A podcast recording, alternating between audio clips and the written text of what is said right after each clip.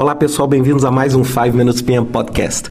Hoje, em comemoração do, meu, do lançamento do meu 14 livro com parceria com Michel Nir, onde eu falo sobre a construção de equipes altamente eficazes, eu decidi fazer uma série de dois podcasts, onde eu tento falar um pouquinho sobre a minha experiência e dar algumas dicas para vocês sobre como você transforma um amontoado de pessoas em um time altamente eficaz. Não é? A primeira coisa que a gente precisa entender é o que, que diferencia um time de um conjunto de pessoas. Não é?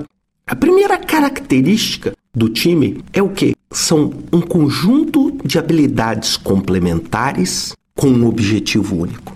Não é? Se a gente pensar num time de futebol, a gente vê isso claramente. Não é? Nós temos 11 jogadores com diferentes habilidades, com um objetivo comum eles se complementam com o objetivo de fazer o gol ou evitar o gol do adversário.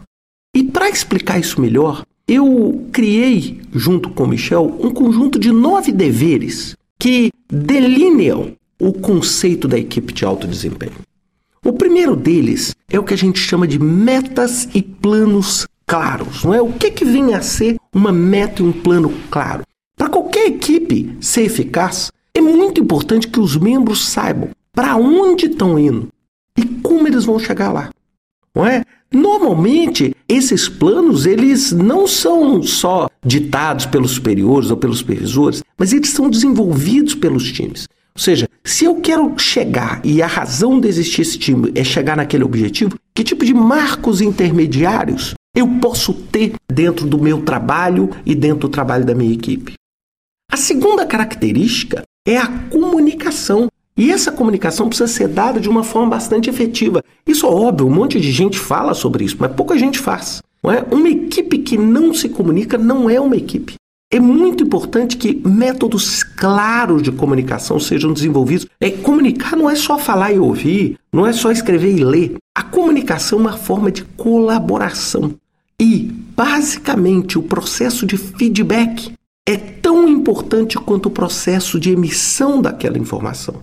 Muitas vezes, quando você tem uma comunicação bloqueada, uma comunicação ineficaz, você não só diminui o entendimento sobre o trabalho daquela equipe, como também você diminui a motivação e o comprometimento daquela equipe com o projeto.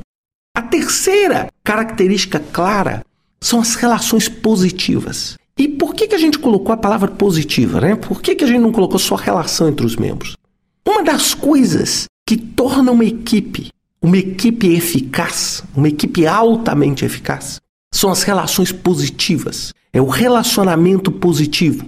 Os membros da equipe de alto desempenho, eles se interagem fora do local de trabalho, eles criam laços. E esses laços, eles não são só baseados no trabalho, eles são baseados no respeito, na confiança e no conhecimento que cada um tem do trabalho do outro. E é muito importante que a gente dedique tempo e a gente desenvolva um processo para manter essas relações. Então, muitas vezes, quando a gente chega e fala assim, poxa, vai ter um futebol no fim de semana, isso são formas claras de construir relacionamentos entre o time. Muitas vezes uma equipe de alto desempenho, ela tem essa sinergia onde a soma das habilidades individuais é potencializada pelo trabalho do grupo. O quarto aspecto são papéis e responsabilidades claros. Num time de sucesso, o goleiro sabe o papel dele. O atacante sabe o papel dele. Cada personagem sabe qual é o seu papel e qual é a sua responsabilidade e definir claramente esse trabalho vai eliminar problemas normais como uma pessoa achar que era responsável por uma coisa que ela não é, ou uma pessoa achar que não era responsável por uma coisa. E muitas vezes eu, eu brinco muito, eu falo assim: cachorro que tem dois donos muitas vezes morre de fome, porque sempre um dono acha que é o outro que está alimentando. Então, quando você não tem papéis e responsabilidades claras, existe sempre isso. Ah, não, mas isso aí eu achei que era o outro que estava fazendo. Então, é muito importante que a gente saiba qual é o papel de cada uma das pessoas naquela equipe de alto desempenho. Esses planos e essas metas, eles são decompostos em cada uma das áreas de responsabilidade, garantindo que cada membro sabe, a minha responsabilidade é essa e esta responsabilidade ajuda a minha equipe a atingir aquele objetivo. Bem, com isso, pessoal, eu concluo essa primeira parte onde eu falei sobre quatro dos processos, onde a gente falou sobre quatro dos deveres das equipes de alto desempenho. Falamos de metas e planos claros, comunicação efetiva, relações positivas entre membros, papéis e responsabilidade claros.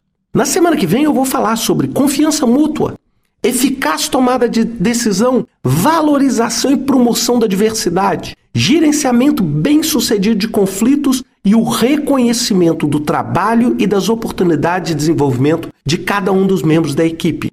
Com isso, a gente fecha esse conceito dos nove deveres de uma equipe de alto desempenho. Vejo você semana que vem com mais um 5 Minutes PM Podcast.